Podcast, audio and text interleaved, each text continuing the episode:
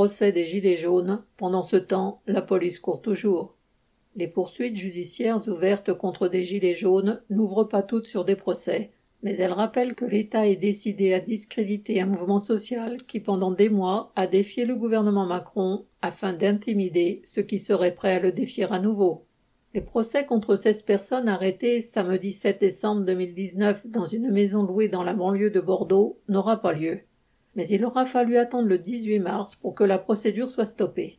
La police avait procédé à une rafle avant une manifestation de gilets jaunes après une dénonciation de voisinage.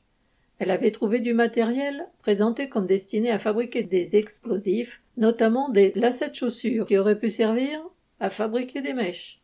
Présentés comme des Black Rock ou des Ultra jaunes, les interpellés étaient accusés de dégradation en réunion et, entre guillemets, association de malfaiteurs en vue de commettre des dégradations et violences sur personnes dépositaires de l'autorité publique. La police tenait un groupe quasi terroriste et l'on se dirigeait tout droit vers une nouvelle affaire Tarnac.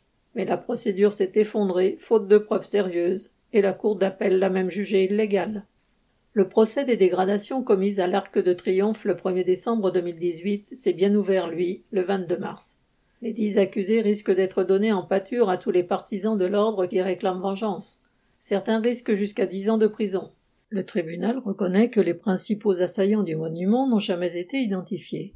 Les seules pièces à charge, trouvées dans les poches ou les sacs des accusés, sont entre autres 287 cartes postales, cinq boîtes de figurines à l'effigie des monuments de Paris, un arc de triomphe et trois tours Eiffel miniatures. Pendant le mouvement des Gilets jaunes, les policiers ont été responsables de dizaines de mutilations, de matraquages et de coups en grand nombre, souvent filmés par les journalistes ou les téléphones portables des manifestants. Mais pour l'instant, aucun procès, aucune poursuite sérieuse ne semble à l'horizon pour violence policière de la part des représentants de, entre guillemets, l'ordre. Boris Savin.